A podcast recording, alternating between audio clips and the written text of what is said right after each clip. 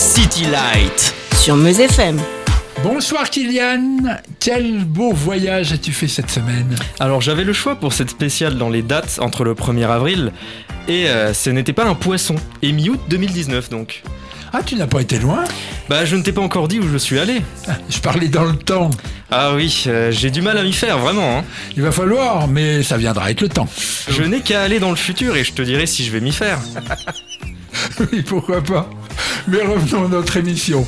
Dis-moi, pourquoi as-tu parlé de poisson d'avril?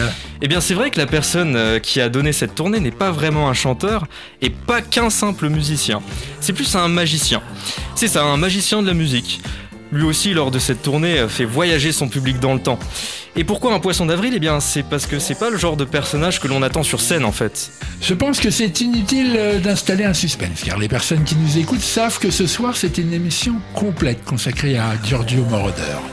Oui, alors soyons clairs, Giorgio Moroder est italien. Il est vrai que l'on aurait pu croire qu'il soit euh, allemand, car une grosse partie de ses productions étaient réalisées outre-Rhin. Euh, c'est donc un tout jeune artiste de 79 ans qui lance sa première tournée mondiale. Pas commun, n'est-ce pas? En effet, je sais que c'est une tournée presque mondiale. Et oui, l'Amérique est absente tout de même. Mais la Russie, l'Europe et l'Angleterre ont été bien servis. Mais moi, c'est à Paris au Grand Rex que j'ai applaudi ce spectacle. Je dis spectacle car nous ne sommes pas tout à fait dans un concert traditionnel. En effet, ce n'était ni un chanteur ou une chanteuse, ni même un groupe qui se produisait, mais un artiste qui est à l'origine de tous les tubes qui sont réinterprétés sur scène. Oui, il paraissait difficile d'avoir Blondie, euh, Irene Cara et encore moins Donna Summer, puisque la chanteuse a disparu en 2012.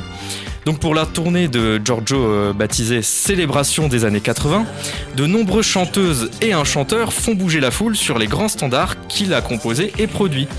Par contre, malheureusement, l'immense producteur n'interprétera pas au voice coder son fameux euh, Night in White Satin. Il chantera tout de même pratiquement en début de concert son premier titre Loki Loki que tu as programmé tout à l'heure. Le concert débute avec un petit texte d'introduction qui se termine en donnant son nom.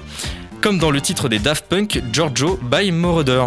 Et tu as apprécié ce concert, Kylian? Bah écoute, euh, c'était surprenant. À chaque chanson, je me suis dit, ah oui, mais c'est vrai euh, qu'il a fait ça aussi comme euh, Take My Breath Away pour Berlin, tiré du film Top Gun. En plus de ci de là, le groupe joue des musiques de Midnight Express. Alors il est vrai que la grande salle manquait de monde, hein, elle n'était pas proprement dit blindée, mais cela, ça n'a pas empêché les gens, euh, majoritairement des hommes entre 40 et 60 ans, à la recherche de leur jeunesse perdue. Attention, il y a bien euh, quelques jeunes bien sûr, et la jante féminine était présente également, qui à ma grande surprise criait les paroles su par cœur. Et oui, je dis crier, pas chanter. La scène est sobre, quelques jeux de lumière en fond de scène, un écran euh, où s'illuminent souvent les lunettes et les moustaches argentées, donc le récent logo du grand monsieur. Par contre, une dizaine de vrais musiciens sont là, juste sous l'écran. Devant tout ce petit monde, une espèce de cabine a été créée où Giorgio est la plupart du temps. Et si on fait bien attention et qu'on lève la tête bien en haut, une boule à facettes tourne au rythme de la musique. La petite troupe de chanteurs et chanteuses danse discrètement lorsque le chase de Midnight Express retentit. Ensuite, un des choristes s'avance et chante Electric Dreams, tiré du film éponyme.